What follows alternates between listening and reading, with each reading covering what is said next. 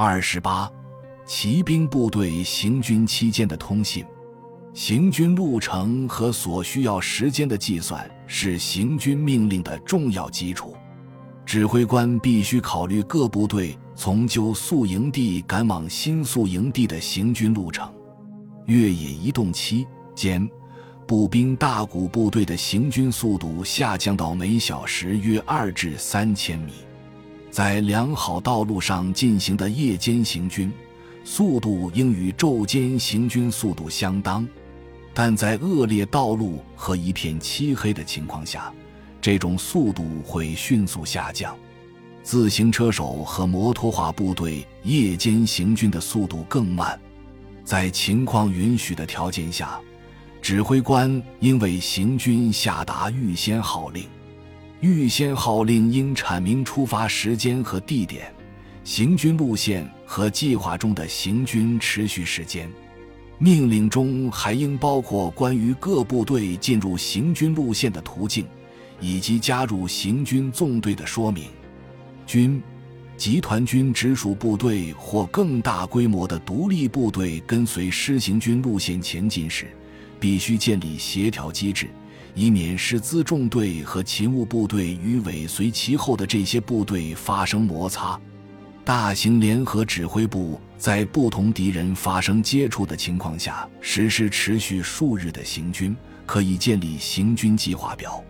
行军计划表包含关于行军路线、每日行军目标、宿营地和工作人员住处等信息。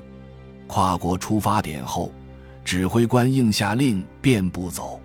根据情况，士兵们可以说话、唱歌、吸烟。而步兵只有接到命令才能枪上肩。除此之外，部队不应敬礼或进一步表达敬意。严禁丢弃衣物和装备。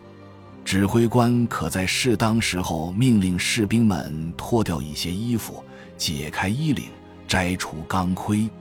所有部队的行军必须在已建立的行军序列内进行。通常情况下。部队行军只使用道路的一侧，如果行军在道路两侧进行，道路中间必须为信使的通行保持畅通。机动车辆不得高速超越行军纵队，部队通常沿道路右侧行进。需要注意的是，在昼间行军期间，如果左侧路况更适合步兵。或者能提供防范空中观察的隐蔽，那么也可以加以使用。倘若道路两侧都能提供防范空中侦察的隐蔽，步兵和骑兵可以沿两侧行进。机动车辆、马拉大车和自行车使用最有利的一侧。在恶劣的道路上或高温期间，部队沿道路两侧行进，保持道路中间畅通。可能对行军较为有利。行军应避免选择尘土飞扬的夏季道路。行军部队超越其他部队时，应尽量贴路边而行，以留出适当的间隙。